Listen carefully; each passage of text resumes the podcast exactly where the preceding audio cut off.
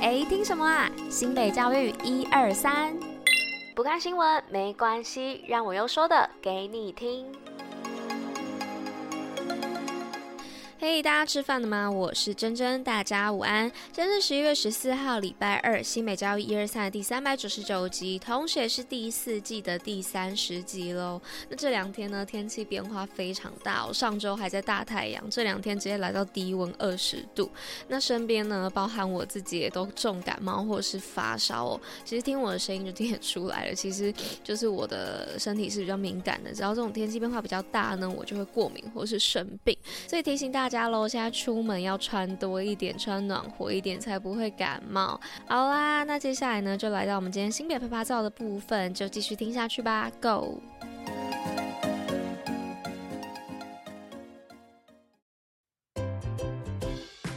新北趴趴造。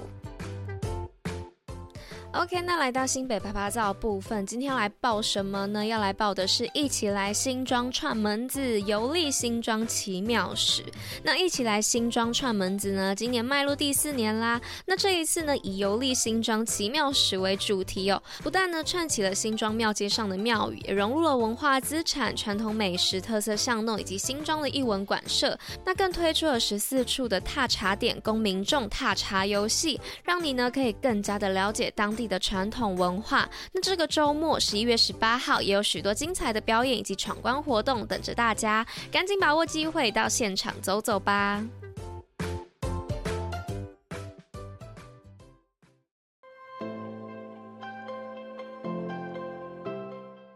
好的，那来到今天新闻的部分呢。首先，第一则新闻要分享的是企业助弱势国中生捐新北三十台笔记型电脑。那维新科技股份有限公司呢，长期支持新北教育哦。那十月呢，捐赠了淡水国中以及中和国中弱势学生三十台的笔记型电脑，让学生呢解决数位落差的问题。那不限时间和地点，就能透过笔电来随时自主学习。那教师呢，也能透过更多元的教学策略，提升学生的基本学那教育局表示呢，受疫情的影响，利用数位平台学习已是学生必备的技能。那感谢维新科技常年支持新北市，更对弱势学生的资源扶助不遗余力。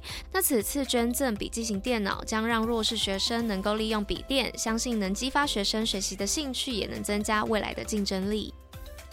那再来第二则新闻的部分呢，是屏东混龄辅导团至新北交流学习。那新北市新华国小呢，在日前办理混龄教学跨县市公开观课，那规划了低、中、高年段进行健康与体育领域、数学领域以及自然领域课程。那有屏东县混龄辅导团以及混龄学校校长、老师三十人共同参与，那进行跨县市混龄教学对话与交流，携手推动偏乡混龄教学。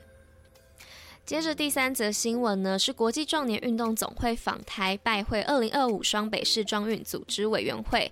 那国际壮年运动总会执行长詹辛和母日前率领总会代表抵台，那是台北市以及新北市成功申办二零二五双北世界壮年运动会后，总会第二次来台访视赛会的筹备进度。那期间呢，也走访了竞赛的场馆，确认赛会开闭幕的场地以及观光规划等等。那此外呢，也宣布赛会将于二零二四年二月。开放报名，那带领二零二五双北市装运即将迈入下一个重要的里程碑。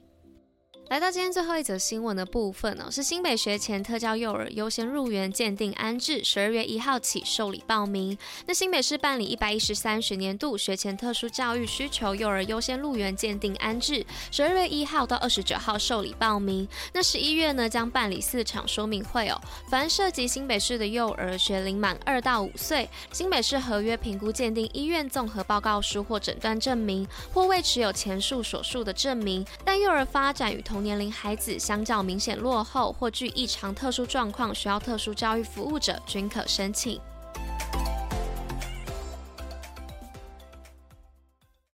今天五四三什么？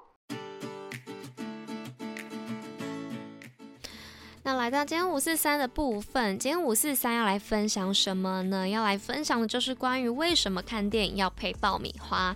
那许多人呢，到电影院看电影一定会买爆米花来搭配哦。那现在呢，甚至延伸出各种的周边商品，除了吉拿棒啊、热狗，甚至连咸酥鸡都有卖哦。不过呢，大家有想过吗？为什么电影院会贩售爆米花？那每次在电影院买票的时候呢，售票人员一定也都会询问要不要加购食物，那包括爆米花和饮料。那这也成了电影的标配哦。但是看电影要配爆米花这个文化，其实跟美国的经济大萧条有关哦。其实全世界第一台爆米花机是出现在一八八五年的美国街头。那当时呢，在各种球赛、马戏团、嘉年华等地方都能看到爆米花机。因为玉米呢，一直都是美国的主要粮食，再加上成本低廉，一般民众呢都能够消费得起。那爆米花呢，也渐渐成为普遍的大众零食哦。不过呢，最早期的电影院其实是没有爆米花的。那一八九五年时，电影正式出现在大家面前。当时电影呢被归为艺术赏析，那主要呢是给有钱人来观赏的。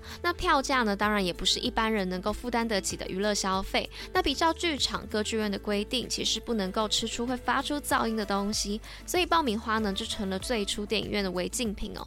但是到一九二九年呢，美国面临到经济大萧条的时期，那电影院的生意呢就开始变差了，票价狂跌哦，所以爆米花呢就成为一般民众还能负担得起的奢侈消费，在电影院看准商机，就卖起了爆米花来。那影城的老板呢，一开始找来爆米花摊贩在大厅贩售，再向摊贩们呢收取租金，那创造双赢的局面。那电影院开始贩售爆米花之后呢，剧院就开始转亏为盈，那也让全美国人呢养成了电影院吃爆米花的习惯。国外呢，这也渐渐的跟上，形成了全世界不成文的规定。